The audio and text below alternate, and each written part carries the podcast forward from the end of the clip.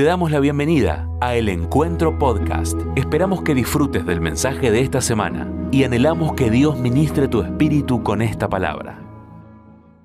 Por la mañana, que se llamó a la velocidad de Dios. Este se llama en la dirección de Dios. Porque para ganar una carrera hay que no solamente correr en la velocidad correcta, sino en la dirección correcta. Es más que obvio que si no corro hacia la meta, voy a perder por más rápido que pueda correr. ¿no? Y esta mañana bendecía también a la iglesia de Canin, estuve predicando allá, eh, el pastor Sebastián viajó al interior, a Catamarca, con el equipo de MUMA, muchos de los chicos nuestros también están allá, de los jóvenes, así que los bendecimos también, estuve compartiendo la palabra especial que Dios nos dio para todas las iglesias del encuentro, lo vengo predicando en, Puerto Madryn, lo he predicado en la, en la Unión, aquí también, ya está en Canin, falta las colinas, y falta Suárez. Así que Pastor Javier, Pastor Osvaldo, hay palabra de Dios para nuestra iglesia.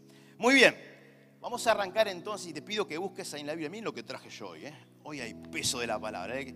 O entendés o te llevas un bibliazo. no, no encontré la otra. Me parece que la dejé acá ayer. Estuve predicando con los jóvenes y me parece que quedó acá. La más chiquitita, la que me regalaron acá en la iglesia cuando fuimos encomendados pastores. Vamos a ir a, este pasaje archiconocido. Este de hecho es un pasaje tan conocido que lo conocen los que no son cristianos. De hecho, aparece en películas de, Hollywood y todo. Así que así de conocido es este pasaje. Juan, no lo pongan todavía, ¿eh? Juan 8:32. ¿Alguien lo sabe cuál es? Conocerán la verdad y la verdad los hará Es facilísimo, ¿no? Un pasaje que realmente lo conocen todos, ¿no? Dice la palabra de Dios que la verdad nos da acceso a la libertad. Hemos visto en la primera parte del mensaje, como te dije antes, este que se dio en llamar en la velocidad de Dios, algunos errores de calibración. Yo decía, a veces para ir y ganar esta carrera, alcanzar estas metas, lograr la plenitud en Dios, necesitamos correr a la velocidad de Dios. Y en esa prédica, en esa primera parte, eh, Dios nos dio claves como para correr a su velocidad, ni adelantarnos a lo que Él está haciendo, ni quedarnos por detrás. Pero ahora Dios quiere hablarnos de la dirección, de su voluntad, de qué debemos hacer y cómo debemos hacer. Más allá del, timing, vimos la primera parte, ¿se acuerdan que hablamos de, David, por ejemplo, en 2 Samuel 11 nos cuenta de que en el tiempo en el cual los reyes van a la guerra, Él decidió correr su timing y Él se quedó en el lugar que no debía, mirando por el balcón, viendo lo que no tenía que hacer. Y como no estuvo en el timing de Dios, él perdió, se cayó de su gracia y gran parte de lo que sufrió como rey, como padre, como esposo, como guerrero, empezó ese día por no correr a la velocidad de Dios. Pero también hablamos, lo, simplemente lo mencioné, que así como estos errores de calibración, uno fue el de velocidad, el de timing que tenía David, Jonás tuvo otro problema. Él sí corría a la velocidad de Dios en su momento, era un gran hombre de Dios, un profeta, un hombre que escuchaba la voz de Dios a tal, nivel que estaba muy calibrado con el Espíritu de Dios. Ahora, lo que Jonás eh, hace no es entonces descalibrarse en timing, en velocidad, sino que en dirección. Cuando Dios claramente le da una indicación de ir a Nínive a predicar su palabra, Él dice a Nínive yo voy a ir para allá. De hecho, se va al extremo absolutamente contrario. Uno maravilloso, maravilloso. Y hoy quiero levantar esta imagen de este hombre. Muchos conocen la historia, que no la conozca, eh, le animo a buscarla en la palabra. Pero hay muchas veces que nosotros cometemos este error, a veces sin darnos cuenta, muchas otras dándonos cuenta. Y Dios nos quiere hablar hoy de la dirección de Dios, porque si vas a alcanzar, si hay alguna posibilidad que alcances la plenitud en Dios, lo que Él promete en su palabra para tu vida, para tu familia, para tu ministerio, para tu trabajo, para tu salud, si hay alguna posibilidad, esa está en hacer la voluntad del Padre en dirección y en velocidad. Si no vamos en la misma dirección o no vamos en el timing de Dios, nos perderemos lamentablemente de su favor, de su gracia, de todos estos, por ejemplo, testimonios que hoy escuchamos, tanto a la mañana de Haas como ahora a la tarde de Ana. Tremendo, me sirvió mucho lo que Ana acaba de compartir porque dijo algo clave que va a tener que ver con este mensaje. Dijo, yo venía a la iglesia, pero yo no conocía a Jesús. ¿Cuántos ¿Cuántos, y me incluyo, hemos ido años a la iglesia y no conocido a Jesús? Años. Esto es estar descalibrado en dirección de Dios, porque si hay algo que quiere Dios de nosotros, Jesús y el Espíritu Santo, es que vos y yo lo conozcamos. Lo conozcamos. Por eso vamos volviendo entonces a la palabra directiva de este mensaje, el versículo 32 del capítulo 8 de Juan, y conocerán la verdad, y la verdad los hará libres. Estaba por ahí el, pasaje. Y, y hay dos palabras, hay una placa con dos conceptos que hoy quiero levantar. Entonces está el de libertad y el de verdad. Y pregunto esta noche, ¿quién no quiere conocer la verdad y tener libertad? ¿Hay alguien que no quiera eso? ¿Hay alguien que prefiera la mentira y la esclavitud? Puede haberlo, ¿eh? Nadie. Todos solemos naturalmente amar, querer, desear, buscar. Libertad y verdad. Son dos cosas que nos encantan. Amamos esto.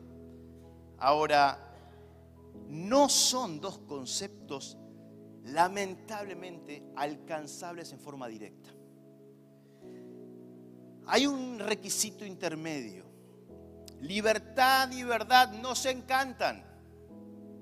Libertad y verdad no se encantan, pero lamentablemente tienen un paso intermedio que debemos cumplir y están asociadas a obediencia y sujeción.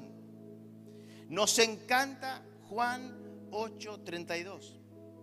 Miren, si hay algo que hacemos como cristianos, un error que se comete frecuentemente, que hecho ha dividido iglesias, denominaciones y demás, es parcializar la lectura de la Biblia.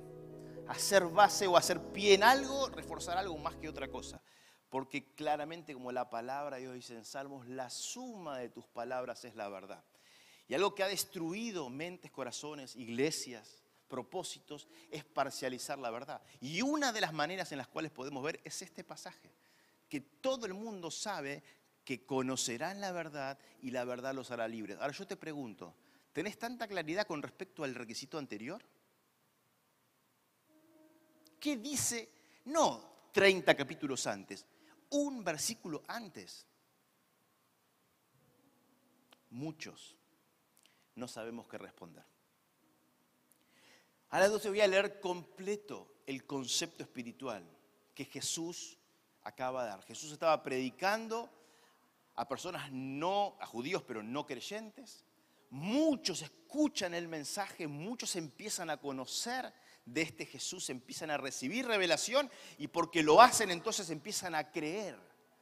Y es Jesús entonces ahora dirige su palabra, su, su, mensaje a estos, a los que creen. Y les dice así, por tanto Jesús decía a los judíos que habían creído en él, si ustedes permanecen en mi palabra, serán verdaderamente mis discípulos y conocerán la verdad y la verdad os hará libres. No sé si lo empezás a ver. Hay una unión de conceptos que son indivisibles. Dice la palabra de Dios, y estas, estas son palabras de la boca de Jesús directamente. Si ustedes permanecen en mi palabra, serán verdaderamente mis discípulos y conocerán la verdad y la verdad los hará libres. No hay manera, hermanos, no hay manera de conocer la verdad y alcanzar libertad sin antes ser un discípulo de Cristo. Y no hay manera de ser un discípulo de Cristo sin antes conocer y mantener la palabra de Dios. ¿Y por qué se sale con este mensaje, pastor, tan descolgado de lo que Dios viene diciendo? Dios no se está hablando de lo que el corazón de Dios hace, lo que el corazón de Dios desea. Ah, me encanta. De hecho, estamos viviendo como familia, como iglesia, los momentos más emocionantes del Evangelio. Yo soñaba con estos momentos de chico. Ahora, nuestra carga pastoral como pastores es enseñar, administrar la voz de Dios a la congregación. Porque muchos, lamentablemente, y no es nuevo, esto viene de toda la historia, cometen el error. Y dice la palabra que por falta de conocimiento el pueblo perece. Porque recibe ciertas cosas, parcializa el mensaje, se queda con lo agradable, pero no le gusta lo, no agradable. Y parcializar la palabra de Dios es de lo peor que podemos hacer. Siempre, por eso la palabra de Dios termina diciendo que el que le agregue o le quite un punto y una coma a este mensaje, la va a pasar mal. Pero hay algo que hemos hecho y hacemos frecuentemente, que es quitarle el contexto general a la palabra. Y en ese lugar hoy quiero centrar mi mensaje. Dios me habló mucho de esto. Yo les estoy dando y regalando como, como ministerio secretos de mi corazón, anhelos de mi corazón. Pero es necesario, pastores, que formen al pueblo. Porque todas y cada una de las veces en la palabra que el pueblo ha recibido tremenda revelación de parte de Dios, ha terminado en desastre. ¿Por qué? Porque no han sabido administrar la palabra y las revelaciones de Dios. Y Dios llama a su iglesia hoy a empezar y a crecer en entendimiento. ¿Para qué? Para que de una vez por todas, si creemos fervientemente que este es el tiempo, la iglesia de Dios, la iglesia que Él está preparando, la iglesia que Él está formando, empiece a, poder administrar esta revelación para que Él nos dé mayor revelación y mayor revelación, tanto hasta que un día esa revelación sea tan clara que va a ser la persona de Cristo físicamente regresando a la iglesia en gloria. Pero hasta que eso suceda, deberemos crecer en entendimiento, en revelación. Entonces, te decía, verdad y libertad no se encantan, pero obediencia y sujeción no tanto, ¿no? La obediencia y la sujeción son la marca distintiva del discipulado la marca distintiva. No hay posibilidad de que seas un discípulo de Cristo si vos no, no evidencias y no creces día a día en obediencia y sujeción. Y este, el discipulado, no es ni más ni menos que uno de los puntos centrales de la dirección que Dios nos ha marcado hacia dónde debemos avanzar. Por eso este mensaje se debe llamar en la dirección de Dios. Todos decimos, claro, hay que, hacer la voluntad de Dios, hay que hacer la voluntad de Dios, hay que correr en la voluntad. ¿Cuál es la voluntad de Dios? Porque si no conocemos la voluntad de Dios, difícilmente la podamos ejecutar. Entre las cosas que Jesús nos dijo, está el gran pasaje archimega conocido por los cristianos, que se llama la Gran Comisión que dice así, versículo 18 del capítulo 28 de Mateo, para el que quiera anotar. Jesús se acercó a ellos, a los discípulos del momento, a sus discípulos, y les habló diciendo, Toda autoridad me ha sido dada en el cielo y en la tierra, por tanto vayan y hagan discípulos de todas las naciones, bautizándolos en el nombre del Padre, del Hijo y del Espíritu Santo y enseñándoles que guarden todas las cosas que les he mandado. Y he aquí, yo estoy con con ustedes todos los días hasta el fin del mundo. Yo no sé si logras ver el paralelismo de estos dos pasajes, Juan 8, 31 y 32, que dice que conocerán la verdad y la verdad los hará libres, pero que como requisito pone que que escuchen el mensaje, que crean el mensaje, que permanezcan en el mensaje para conocer la verdad y que la verdad los haga libres. Y luego, Mateo 8, 28, que es la dirección que de la boca de Jesús mismo ha salido Dios hecho hombre en la tierra direccionando a su pueblo, a sus discípulos, que les dice, vayan y hagan discípulos. De otra manera está diciendo, vayan y hagan oír la palabra, hagan creer la palabra y hagan perseverar la palabra, porque la manera que podés traducir discipulado es en gente que escucha, gente que cree, y gente que permanece. Estas tres componentes son la base del discipulado, como te decía antes. Y Jesús mismo, en la línea de dirección que busca para nosotros y para su iglesia en este tiempo, busca que crezcamos en discipulado. Claro que Dios quiere habitar con nosotros. Algo de lo que más me he maravillado en el último tiempo esta revelación tan poderosa, tan poderosa, que me ha hecho entender como familia, en lo personal, y lo está haciendo entender como iglesia ahora, en los últimos años, de que el deseo más profundo de Dios es venir a habitar con nosotros. Este es el deseo más profundo del corazón de Dios. Un día que no solo Jesús, sino que el Padre va a venir a la tierra. ¿Vos sabés eso? Esto va a ser. Y hay un fuego en el corazón de Dios porque esto suceda. Ahora, claro que eso es verdad. Claro que es verdad y es lo que mueve nuestro ministerio, es lo que mueve nuestra pastoral, es lo que mueve nuestra iglesia. A mi entender es su deseo más profundo, pero quiere algo más que solo habitar con nosotros. ¿Ves? Volvemos a parcializar. Ah, el deseo de Jesús, el deseo del Padre es habitar con nosotros. Por tanto, yo hago lo que quiero. ¿eh? Si Él quiere venir con nosotros, que venga sacándome, quitándome responsabilidad sobre la tarea, sobre la dirección. Y entonces es cuando la iglesia perece por falta de conocimiento. Cree que este evento no tiene relación alguna con nuestros eventos. Creemos que el regreso de, Cristo y luego la nueva Jerusalén que va a venir a estar entre nosotros no tiene nada que ver con lo que nosotros hagamos hoy, que es algo que nos exime. Si Dios lo quiere hacer, si Él quiere venir, y que venga. Si Cristo, si Dios solo quisiera venir a morar con nosotros, se hubiera quedado Jesús en la tierra. Él ya vino con nosotros. Si el deseo solamente más profundo del corazón de Dios fuera habitar con nosotros, ya lo hubiera cumplido hace 2022 años.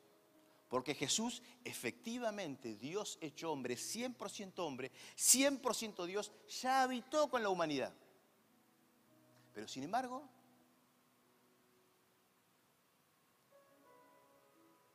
¿qué pasó? O sea que hay algo más. Ese mismo Dios hecho hombre es el que acaba de decir Mateo 28, 18. Vayan y hagan discípulos, porque, y te lo parafraseo, yo quiero volver a residir para siempre con ustedes con ustedes mis discípulos, por ello vayan y hagan discípulos, porque yo quiero volver a una tierra restaurada con discípulos. Por eso es que cuando los envía, los envía a ser discípulos.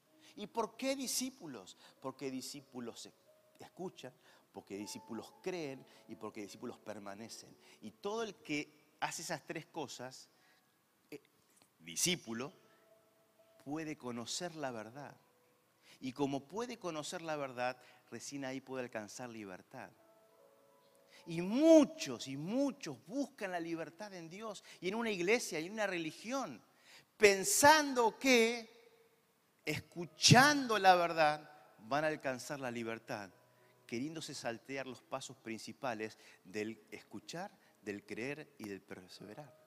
Creen que sin ser discípulos de Cristo pueden alcanzar verdadera, verdadero conocimiento de la verdad y la libertad. Y esa es la mentira más grande, es la estafa más grande que de todos los tiempos. Hacer creer a la gente que no hace falta que hagas cambios interiores en tu vida, que Dios lo hará todo y que nada depende de nosotros. Y no es así. Sin duda que Dios va a volver y que nadie puede frustrar sus planes. Eso dice su palabra. Ahora, si de cierto como es eso, también es cierto que vos podés quedarte fuera y yo puedo quedarme afuera de ese plan. Y de hecho vamos a ver que muchos van a pasar por eso. Por eso el clamor de mi corazón hoy, se encendía este, esta pasión del corazón de Dios de enseñar a la iglesia que claro que hay un clamor de su corazón, pero que esos clamores del corazón de Dios tienen un espejo en nuestra vida que necesariamente nos tiene que llevar a activarnos en algo. Hay una dirección que debemos, hay un camino que debemos recorrer. Hay un lugar al cual debemos ir y en esa dirección debemos caminar. Claro que Él quiere venir a residir con nosotros, pero Él quiere venir a residir con discípulos. La próxima vez que Cristo vuelva, Cristo vuelve a discípulos.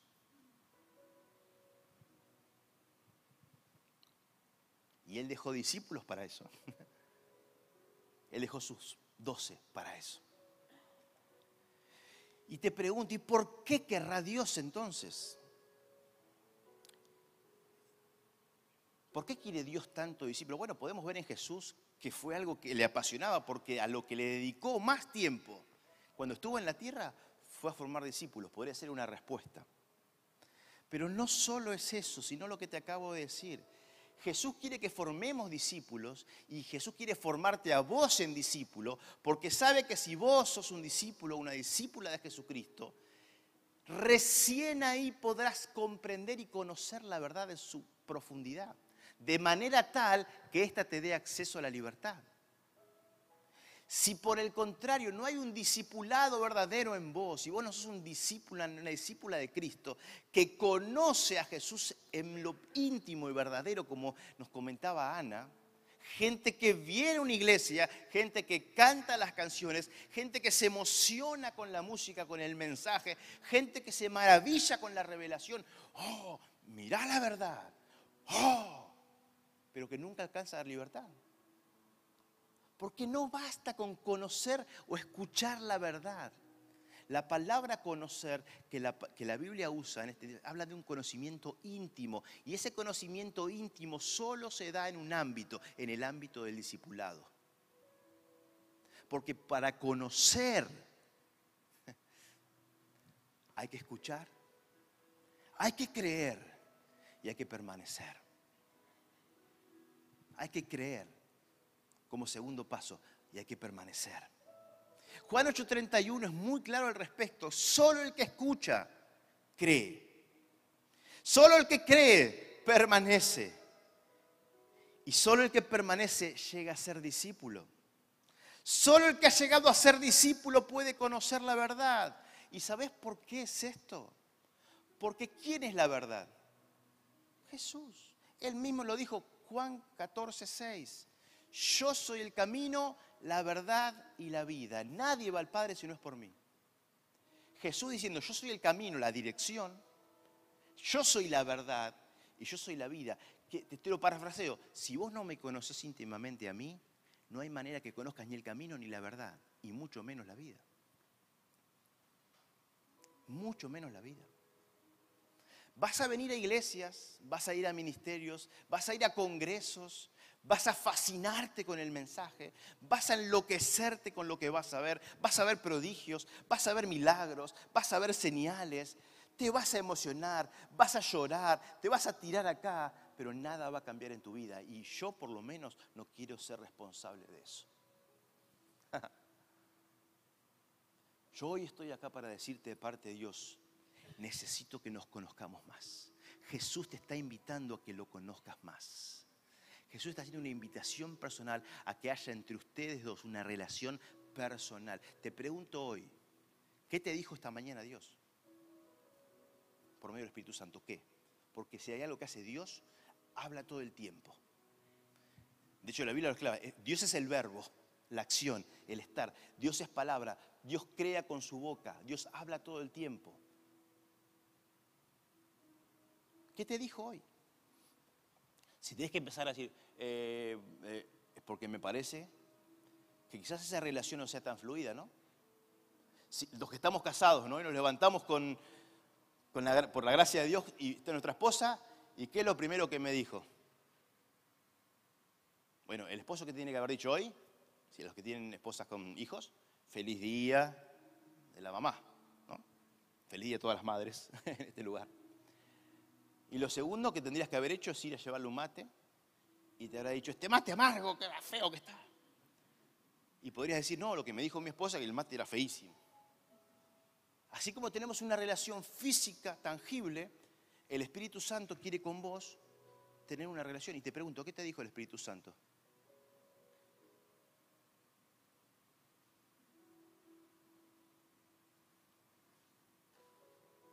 ¿Qué te dijo? ¿Hoy no te habló? ¿Estaba tímido hoy? ¿Qué te dijo ayer? No, ayer sábado sale, sale, sale a pasear, Dios. Bueno, el viernes, viernes está cansado, fin de semana. ¿El jueves qué te dijo? Y si andás para atrás, y quizás muchos ya ni recuerden cuándo fue la última vez que Jesús les dijo algo.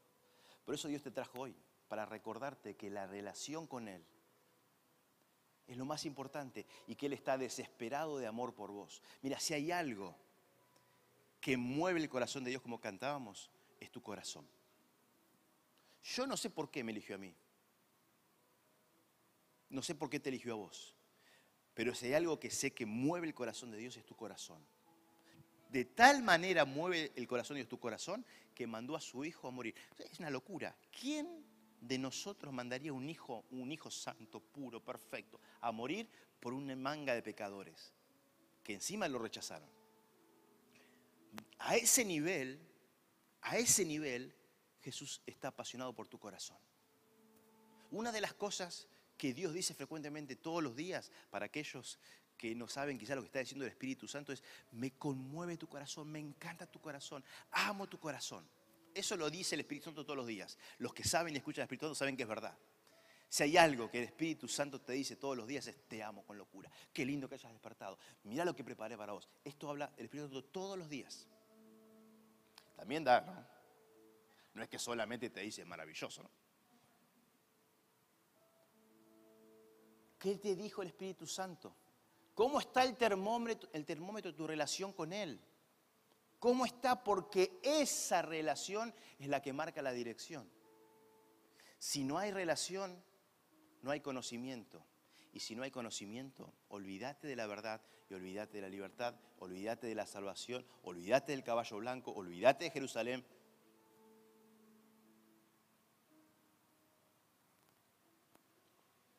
Hay palabras dulces que Dios da.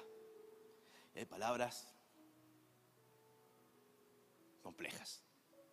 Pero esta palabra es amor puro.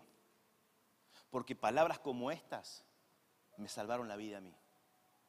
Porque palabras como estas de un pastor hace muchos años me hicieron pensar que yo es verdad que no tenía relación con Dios y que yo vivía de la unción regalada de otro y que mi relación con Dios era a través de mi abuelo que era pastor, o de mi papá que era el diácono, o de un pastor que escuchaba, o de un ministerio que seguía, y de la revelación que otros recibían, hasta que Dios me dijo, ¿y vos cuándo vas a recibir algo personal?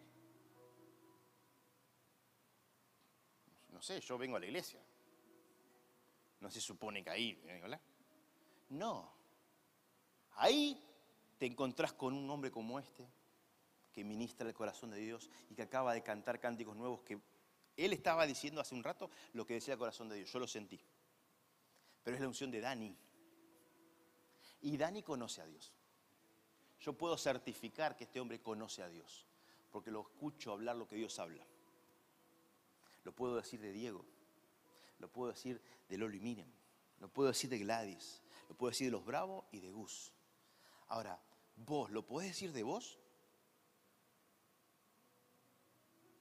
Porque si hay algo por lo cual estás acá, es para eso. Porque Dios se desespera para que esto que ves en otros suceda en tu vida y aún a un mayor nivel, porque es de gloria en gloria. Lo que ves acá es el piso de lo que Dios espera para vos. El piso. Y Dios está desesperado porque lo entiendas desesperado. Ahora, no sé si lográs ver que hay una clara dirección, hay una línea que une todo, y es la dirección de la voluntad de Dios. Esta es una de las maneras que tenemos para entender cuál es la dirección de Dios, cuál es la voluntad de Dios, hacia qué dirección quiere Dios que yo me mueva. Y está todo conectado en una misma dirección. Y es unas placas gráficas para ayudarte a entender. Mirá, no sé si están ahí, las tenés preparadas. Te decía, no, Juan 8:31 habla, Jesús estaba hablando y gente estaba escuchando. Por eso hay una primera conexión. Hay gente que tiene que escuchar. Para conocer a Dios hay que escuchar a Dios. ¿Querés conocer a Dios? Escuchar a Dios. ¿Y cómo hago, pastor? Venía a las reuniones, lee, tu lee la Biblia, orá, arrodillate, clamá, reclamá. Un día un pastor me enseñó algo y lo puse en práctica el primer día. ¿quién te dijo que vos no puedes entrar reclamando a Dios que te hable? La misma Biblia te autoriza, me dijo. Vos sos muy respetuoso y por eso no escuchás a Dios, me dijo. Porque vos te quedás en el primer nivel. Hay tres niveles, me dijo. El que pide recibe, Señor, háblame. Ah, no me habló, chao. No, no, no, no, no. Dios puede hablar o no puede hablar. Si Él quiere formar algo en vos, te habilita un segundo nivel y que dice, empezá a buscar. El que busca encuentra. Te buscas, te metes, te metes en internet, vas a ministerios, buscas qué líder, te metes en misión, buscas, buscas, buscas. Y hay un tercer nivel que a veces lo vas a tener que hacer. Es que entras a las patadas al reino de los cielos, pum, pam, golpea la puerta, a mí me abre, a mí me hablan, yo me voy con una palabra de Dios. A mí me funcionó. Y cuando entré, yo esperé encontrarme un Dios así. Eh, ¿Qué pasa? Y encontré un Dios con una sonrisa. Sea, menos mal. Te estamos esperando hace cuánto. ¿Hace cuánto? ¿Cuánto perdiste de tiempo, papá? A ver, menos mal que te avivaste. ¿Cuánto estás escuchando a Dios? Llegó el tiempo, miren, llegó el tiempo, llegó el tiempo de la iglesia, llegó el tiempo de la iglesia. Se está acabando el tiempo de los grandes hombres y mujeres de Dios. De hecho, se acabó. Es el tiempo de la iglesia. Romanos 18, 19.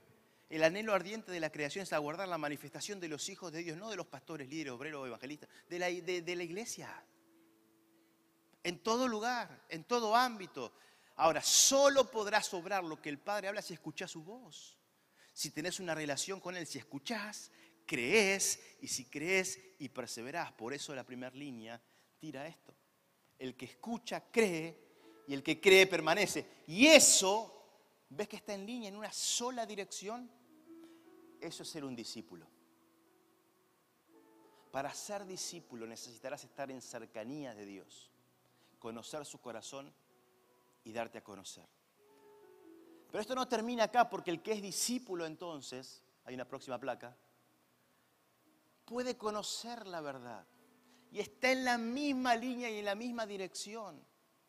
Hay un cáncer espiritual en la iglesia y en el mundo y es que amamos los atajos y no queremos pagar los precios del camino largo. Y esto se está profundizando y se va a profundizar cada día más. Y entonces por esto es que muchos dicen, ah, no, no, no, a mí no me importa escuchar, ni creer, ni perseverar. Yo quiero la verdad. ¿Cuál es la verdad, Pastor Mariano? ¿Cuándo viene Cristo? Y muchos viven la vida así, ¿eh? ¿Dónde está la nueva revelación? Ah, quiere a Córdoba, toma tu lugar. Vamos a Córdoba, vamos a Córdoba.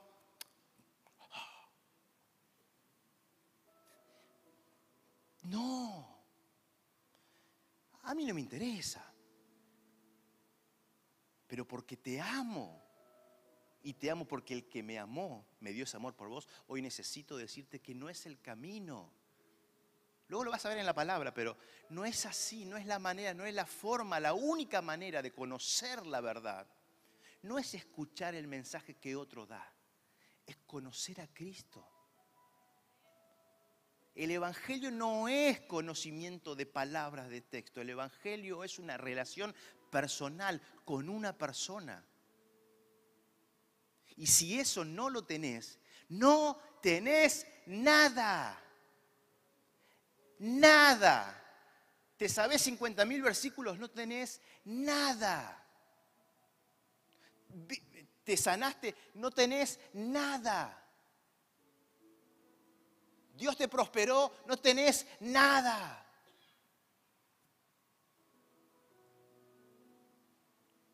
Porque si no tenés la relación, no tenés nada. Perdón la pasión, pero yo voy a dar cuentas de este mensaje.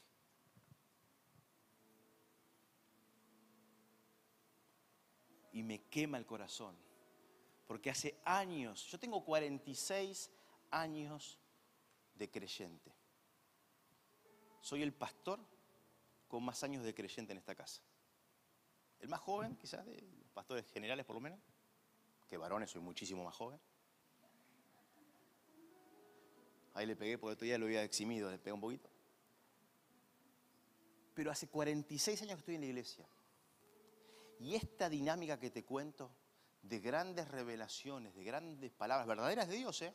de gente que recibe y gente que termina en desastre, la vi tantas veces, tantas veces, que ya no la quiero ver más. Es una película muy repetida y no es buena, no es linda, no es agradable. Pero Dios está restaurando en la mente en el corazón de la iglesia hoy una pasión por su persona. Y no es tan solo ahora que Dios ame estar con nosotros, es que nosotros amamos estar con Él. Y esto se está empezando a dar. Y como los corazones se empiezan a alinear, se está empezando a construir un puente. Y ese es el puente de la relación. Se viene para la iglesia el encuentro. Una dinámica a partir del 2023 de una relación y de vuelta con el Espíritu Santo que nosotros como pastores no, no conocemos. No es que nosotros no conocemos. Te digo, te digo la verdad, estamos así. Porque frente a lo desconocido, ah, no, el macho, ¿no? No sabemos cómo será. Lo que sí sabemos es que será.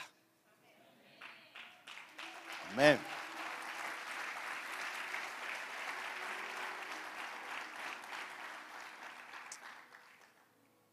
Bueno, ¿cómo hacemos, pastor? Ya me, tiró una pálida así. No sirvo para nada, pastor. No, no, no. Servís para mucho. Tanto que el corazón de Jesús yo siento, no está la batería, no está Brandon en la batería, pero siento pum, pum, ¿qué es? Son los latidos del corazón de Dios. Se han acelerado los latidos del corazón de Dios esta noche. Porque se ve que estaré hablando algo de lo que a Él le interesa. Porque vos le interesás. A tal nivel que mandó a su hijo morir por vos. ¿Dónde está la solución? ¿Cómo hacemos? ¿Cómo hago? ¿Cómo desarrollo esta relación? ¿Cómo empiezo? Bueno, gracias a Dios, palabra de Dios. Tenemos, por ejemplo, a Pablo, que viene a nuestro rescate. Esta carrera de la vida es tan difícil, tiene tantas curvas, tantas subidas, tantas bajadas, tantos pozos. Por eso el apóstol Pablo ahí en Hebreos 11 empieza a hablar de los héroes de la fe y primero introduce a todo oyente en todo lo que Dios hizo con estos grandes hombres y mujeres. Leete Hebreos 11 es fe. La, fe te alimenta. Ojo que la fe, para el que no lo sepa, la fe no es algo que vos podés eh, crear. No es algo que surge del corazón humano. ¿eh? Eso es la esperanza. O eso será, no sé, creencia. Pero la fe es un regalo de Dios. Es una creación que se da en el cielo. Es un producto que se da en el cielo y que Dios se lo da a aquellos que, ¿qué? que escuchan y creen. La fe viene por el oír y el oír por la palabra de Dios. ¿Ven? Escuchar es el discipulado. Está en la misma línea. Es que todo el Evangelio está en la misma línea, hermanos. Es una línea recta. Del Génesis al Apocalipsis y del Apocalipsis hacia adelante. No hay una sola curva en Cristo. Todo está en línea. Y en esta línea, este apóstol nos dice fe, fe, fe, y llega entonces ahora no habla más de los grandes hombres y mujeres de la fe. Vos fíjate qué paralelismo con el tiempo de hoy, un tiempo en el cual ya está acabándose el tiempo de los grandes hombres y mujeres de Dios para que empiece a brillar la iglesia de Cristo. Y entonces Pablo le dice ahora a la iglesia, bueno, ¿viste lo que Dios hizo con todos estos hombres y mujeres? Bueno, ahora vamos a hablar de vos, dice. Por tanto, nosotros también, teniendo en derredor nuestro tan grande nube de testigos, despojémonos de todo peso y del pecado que nos asedia y corramos con paciencia la carrera que tenemos por delante. Esto tenía que ver, ¿se acuerdan con el mensaje anterior? Corramos con paciencia, es un indicador de velocidad. ¿A qué velocidad tengo que correr? Mensaje a la velocidad de Dios. Versículo 2. Puestos los ojos en Jesús, autor y consumador de la fe. Ahí me está dando la indicación de dirección. ¿Dónde están los ojos puestos? En Jesús. En el que era, en el que es y en el que ha de venir. En el Jesús completo. Indicador de velocidad, versículo 1. Indicador de, dirección, versículo 2. Seguimos. El cual por el gozo puesto delante de él, indicador de propósito, sufrió la cruz menospreciando el oprobio, indicador del tipo de terreno que tendrás que, vivir en la vida. Vas a vivir cruz y oprobio. Y se sentó a la diestra del trono de Dios, indicador de recompensa. Dios tiene para decirnos hoy que la manera en la cual hay que correr la carrera para ir a la velocidad y en la dirección de Dios es esta. ¿Y cómo hago para, para, ir ahí? Bueno, alineate con Dios en cuanto a velocidad. ¿A qué velocidad estás corriendo? ¿Vos sentís que cuando vas caminando en Dios, Dios te habla, Dios te escucha? ¿Y vos lo escuchás a Él? Puede que entonces estés corriendo a su velocidad. Puede que esa voz cada vez se vaya alejando. ¿Cuántos nos ha pasado esto? La voz cada vez más lejanita de Dios. Antes escuchaba tan cerca el Espíritu Santo, tan cerca, toda reunión era palabra, palabra, palabra. Hoy ya como que cada tanto, indicador de lejanía, estás corriendo en otra dirección. Y muchos ni se dan cuenta de que esto sucede. No necesariamente por venir a una iglesia vas a crecer en fe, ni vas a mantenerte en la dirección de Dios. Vas a tener que corregir día a día el rumbo. ¿Y cómo se corrige el rumbo? Eh, eh, el, indicador que te di antes. ¿Cuánto estás escuchando la palabra de Dios? ¿Cuánto? ¿Cuánto? ¿Con qué frecuencia querés escribirla? Yo tuve un cuaderno durante años en el cual escribía las palabras que recibía y escribía la velocidad y la frecuencia. ¿Cuándo me hablaba? El lunes, el martes, el miércoles, el jueves, el viernes, el sábado, el martes, el viernes, el otro sábado, me estoy alejando de Dios. volvamos. El lunes, el martes, el miércoles, el sábado. No, no, no, volvamos. El lunes, el martes, el miércoles, el jueves. Y esa te va regulando cómo escuchas la palabra de Dios y cada cuánto escuchas la palabra de Dios. No de un pastor, no de un líder, directamente del Espíritu Santo de Dios por la lectura de su palabra, por revelación en oración por indicaciones espirituales. ¿Cuánto?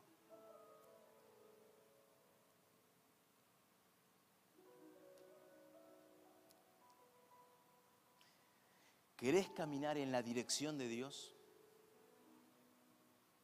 Tendrás que acordar con Dios en qué dirección. Porque Él sí no está dispuesto a cambiar su dirección. Él ya dijo lo que va a hacer, cómo lo va a hacer y cuándo lo va a hacer. Ahora nuestra tarea es ponernos de acuerdo con Él. Si, como vimos en Hebreos 12, Él es la referencia, Él es el norte, desde mi lugar hacia su lugar, esta es la dirección que debo recorrer. Ahora necesito caminar en esa dirección. Toda, toda dirección, como ¿se acuerdan en el gráfico de tres, de tres dimensiones, X y Z? Toda dirección tiene tres componentes, escuchar, creer y permanecer. Escuchar, creer y permanecer. Quien no escucha nunca puede creer. Quien no cree y no persevera nunca puede ser discípulo. Quien no es discípulo jamás conocerá la verdad. Y vas a venir 200 millones de años a la iglesia y te vas a terminar perdiendo. Pastor, eso no puede ser, eso es antibíblico, eso es malvado. ¿Ah, sí? Lo sería si no estuviera Mateo 7, en donde de la misma boca de Jesús salieron estas palabras. No todo el que me dice Señor, Señor, entrará en el reino de los cielos, sino el que hace la voluntad de mi Padre que está en los cielos. Ah, bueno, pero eso habla de los religiosos que dicen Señor, Señor, y no congregan, no habla de nosotros. Sigamos leyendo. Muchos me dirán en aquel día, Señor, Señor, ¿no profetizamos en tu nombre? Profetas. ¿No echamos fuera demonios? Evangelistas. Y en tu nombre no hicimos milagros, gente con dones respaldo. Jesús no le dice, ¿qué milagro hiciste? ¿Qué profecía diste? No le niega nada. Le dice, sí, profetizaron, sí, sí, echaron demonios, sí, sí, ¿Hicieron milagros? Sí. Y así todo, no los conozco. No hay relación. Váyanse de acá. Chao. La palabra de Dios. O sea que puedo vivir en la iglesia, puedo profetizar en su nombre, puedo liberar endemoniados en su nombre, puedo hacer milagros en su nombre y así todo puedo no conocer a Dios desde ya. Porque el único que conoce a Dios es el que camina a la velocidad y en la dirección de Dios y puede ir hablando con Él. Aunque no haga milagros, aunque no sean endemoniados, ni, ni nada de lo demás. Y a eso sí Jesús les va a decir, vengan, hijos de mi Padre, porque ustedes son iguales a mí. A ustedes sí que los conozco. ¿Cuánto te conoce y cuánto lo conoces? ¿Cómo fluye esa relación? Hoy quiero desafiarte, iglesia. Quiero desafiarte. Quiero desafiarte a crecer en conocimiento de Cristo. Porque para lo que se viene no va a haber ministerio, mensaje o revelación que te pueda sostener. Solo podrás ser sostenido por la relación con el Espíritu Santo. Hace unos años escuché a este pastor eh, Andrew que estaba en Turquía un pastor, no, un pastor menor, un pastor que estaba muy bien en Estados Unidos, dejó su familia, su ministerio y se mudó a Turquía. Un hombre, si nos comparamos con él en, entrega, en, esfuerzo, nos queda enorme, ¿no? no llegamos ni a las uñas de los pies. Ese hombre, años después, cayó preso en Turquía por una persecución religiosa. Yo escuché el mensaje, ¿alguien lo escuchó alguna vez, el mensaje que dio cuando fue liberado? es conmovedor. Es conmovedor escuchar a un hombre de ese calibre espiritual, con ese nivel de entrega que no sé si alguno que está acá llega a ese lugar o a esa altura, que llorando decían, ustedes no saben lo duro que fue para mí estar en esa cárcel. El primer día es toda alabanza, gloria a Dios, soy tu discípulo amado que es lucho y cruz, llevo la cruz de Cristo y los sacrificios. El segundo día fue un día difícil. El tercer día fue puro llanto. El cuarto era en recordarme las palabras. El quinto ya dudaba si la palabra era así o un poquito más allá. El, sexto ya no sabía ni quién era Dios y quién era yo, en dónde estaba ni por qué. El séptimo la desesperanza. El octavo fue recordarme cómo no crecí en esta relación, porque estás acá pero no puedo conectarme con vos y toda su experiencia pastoral, su conocimiento teológico y todo lo demás se borró en un segundo. Y él dice, la iglesia no está preparada. El mensaje es así. La iglesia no está preparada, la iglesia no está preparada, la iglesia ve milagros, la iglesia salta con el don de la música, la iglesia lee palabras, ama la revelación, pero la iglesia no tiene relación. Y solo podrá sostenerse para el tiempo que viene una iglesia que tiene relación una iglesia que está tan alineada y tan cerca del corazón de Jesús que puede escuchar sus palabras instantáneas, online, online, online. ¿Cuál es tu relación? Hoy quiero elevar tu nivel, quiero desafiarte a elevar tu nivel espiritual, a que tu relación con Dios salga transformada de ahora y para siempre. Hay de aquellos que corren y predican en contra del mensaje que estamos recibiendo. ¿Cuántos se ha levantado contra el mensaje de los últimos tiempos, aún en la iglesia nuestra.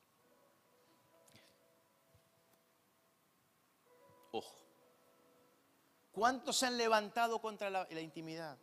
¿Cuántos se han levantado contra la profecía? Todas voluntades de Dios en la misma dirección. ¿Cuántos? Pero hoy no quiero hacer foco en ellos, sino en los otros, en aquellos que sí están queriendo correr en la voluntad de Dios, pero lo hacen y no se dan cuenta que solo están liberando endemoniados, que solo están profetizando en su nombre, que están haciendo grandes señales y prodigios, pero no tienen relación. Y que nada de eso en definitiva sirve, porque a lo único que vino Cristo y lo que más mueve su corazón es hacer discípulos, es entrar en, comunidad, entrar en comunión. Jesús le predicó a todo Israel y sobre todo a los fariseos. Con ellos discutía teología. Si hay alguien que sabía de lo que Jesús decía, eran los fariseos. Intercambiaban palabras, discusiones enormes de muchísimo tiempo. Sin embargo, en un momento de intimidad, Jesús le pregunta a los muchachos, ¿quién dicen que soy? Mira, no saben, dice que sos. Conocen tu mensaje a la perfección. De hecho, por tu mensaje te van a terminar crucificando, porque estás diciendo que sos el Barenaya, que sos el Hijo del Hombre. Así que conocen perfectamente el mensaje de Dios y tu mensaje. Pero no saben quién sos bien. Si sos Elías, sos Moisés, no, tienen claro quién sos. ¿Y ustedes quién, quién dicen que soy? Y a los discípulos, los íntimos que sí lo conocían, cambia la cosa, ¿no? Vos sos Jesucristo, el Hijo del Dios viviente. ¿Y qué le dice Jesús? Esto no te lo reveló ni sangre ni carne, te lo ha revelado mi Padre que está en el cielo. ¿Ves que lo único que quiere hacer Jesús y el Padre es vivir con nosotros, pero en revelación íntima, con discípulos? Porque para vivir con nosotros, vivía con los fariseos. Pero a, Dios no le interesa mucho vivir con conocedores de la palabra. Le interesa vivir con conocedores de Él con sus íntimos, con los que tiene una relación. Ahora, quiero que sepas algo. Esa relación de Dios y vos ya está construida. ¿eh? Es un puente que Él construyó. Era imposible para nosotros, lo construyó Él. ¿Con qué? Con Cristo. Cristo es el que acercó tu vida, mi vida al cielo. Construyó un puente. Solo hay que atravesarlo. Él hizo lo imposible. Vos y yo tenemos algo que hacer y es lo posible. Tenemos que caminar en esa dirección. Oro esta noche para que vos seas desafiado por medio del Espíritu Santo, por la voz de un hombre, pero por el medio del Espíritu Santo, a crecer en intimidad. Y, y te desafío a hacer algo, empezar a tener un cuaderno de revelación. Porque solo cuando empeces a ver físicamente y a medir, te vas a dar cuenta de la falencia. No nos gusta medirnos, porque cuando nos medimos hay resultados que no nos gustan. No nos gusta escuchar el resultado. Pero la palabra nos instruye. Examinaos. ¿Para qué? Para ver si está en el camino, para ver si está en la dirección. ¿Ves que toda la palabra es una? hay una sola dirección y todo apunta al mismo lugar. No hay palabra de Dios que mire para otro lado, que apunte para otro lado. No hay curva en el Evangelio, es toda una recta, del Génesis al Apocalipsis y el Apocalipsis más allá. Y todo está en línea. Hay una dirección bien clara. Satanás quiere que vos te la pierdas. Satanás quiere que vos te perviertas. Satanás quiere que llenes el vacío con otras cosas. No hace falta tener relación con Dios. Si lo tenés al pastor Jorge todos los domingos. ¿Para qué tenés que andar leyendo la Biblia? ¿Para qué? Tenés a la pastora Gladys. Pedís una cita en la semana. Ella te dice lo que Dios dice. Va a ser buenísimo eso hasta el día que Cristo venga. Y vos le digas, ah, ¿se acuerda de mí? No, me acuerdo de Gladys. pero de vos Esto no, no es así. El mundo espiritual es así. Me acuerdo de Gladys, porque Gladys sí la conocíamos. Conocíamos la voz de Gladys. Hay algo, miren, muchos intercesores no entienden el poder del ministerio. Por eso mi, mi, ministerio más, más, grande es la intercesión. Me encanta orar. Porque cuando vos orás, tu voz, y sobre todo en lo secreto, tu voz es conocida en el cielo. Y como pasa acá también, hay ciertas voces que activan. Y yo he visto y he probado que hay gente que cuando ora las cosas pasan. ¿No te pasó a vos? Gente que ora y cosas pasan. ¿Por qué? Porque su voz es conocida en el cielo. Y cuando esa voz llega al cielo, los ángeles ya la conocen. Hay cierta gente a la cual ya Dios ni lo atiende. Le dice, a esta voz le responden todo lo que pregunte. No hace falta que llegue. Llega para acá, le responden. Y los ángeles están entrenaditos, porque hay una relación tan íntima entre el intercesor y Dios, que ya está, ¿eh? Es lo mismo. Y ese es el poder que vos ves en muchos hombres y mujeres acá en la palabra, que ves acá en la plataforma, que ves entre el liderazgo, que ves entre la congregación. Y está bueno, y estamos para servirte, ¿eh? no, no, estoy sacando nuestra función, estamos para servirte, estamos para Efesios 4, para formar a los obreros para la obra del ministerio, la función de los pastores, evangelistas, pastores, maestros, apóstoles, todo. Perfecto. Ahora, no es que vos tenés que basarte en la unción del otro, vos tenés que tener una unción personal, una relación personal. Y yo te digo hoy de parte de Dios que lo va a hacer con todos los que estén dispuestos, todos. Todos. Porque si no fuera así, Dios se contradeciría a sí mismo. Pero pastor, con, con todos. No, pero con todos. Con todos los que estén dispuestos, ¿no? ¿Vos estás dispuesto? Ponete en pie. Y vamos a hablar, vamos, vamos, vamos a empezar a hablar. Porque si hay una relación, hay que hablar. Así que cerrá tus ojos. y empezar, algunos van a pedir y Él les va a dar. Hay gente que es así, y no sé por qué. Piden y Dios les da. Hay otros que van a tener que empezar a buscar, ¿eh? Hay que empezar a recordar la memoria, buscar la Biblia, no sé. Dios te va a empezar a hablar. De alguna manera Él te va a hablar, no sé cómo. Hay otros muchachos de, mi estilo que vamos a tener que patear puerta. Maurito, a patear puerta. Yo y mi casa serviremos al Señor. Yo y mi casa hemos decidido escucharemos al Señor. Yo y mi casa nos vamos a ir al cielo. Y vamos a reinar luego aquí en la tierra para siempre.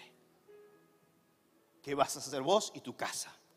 Es momento de empezar a hacer guerra espiritual Vamos a luchar por la palabra, vamos a luchar por la voz de Dios, vamos a empezar a escuchar.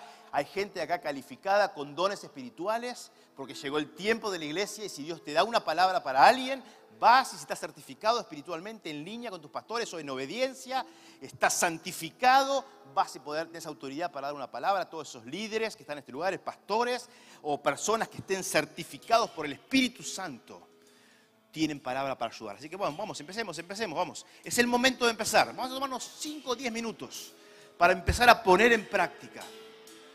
Porque quiere que probemos y experimentemos de la verdad del Evangelio. Tú lo has dicho.